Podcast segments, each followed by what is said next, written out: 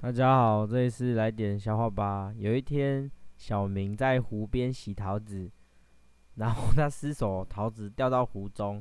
这时候，有一个湖中女神就开口问：“请问你掉的是这颗金桃还是这颗银桃呢？”小明说：“金桃。”女神说：“那么这颗枕头就给你吧。”